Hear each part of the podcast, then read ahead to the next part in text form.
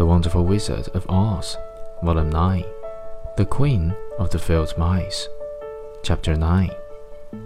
After a great deal of hard work, for the lion was heavy, they managed to get him up on the truck.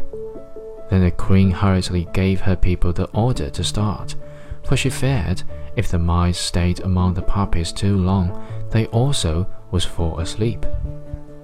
At first, the little creatures, many though they were, could hardly stir the heavily loaded truck.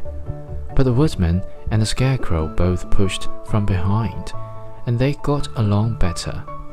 Soon they rode the lion out of the poppy bed to the green fields, where he could breathe the sweet, fresh air again, instead of the poisonous scent from the flowers.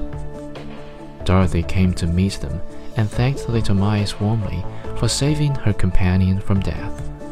She had grown so fond of the big lion, she was glad he had been rescued.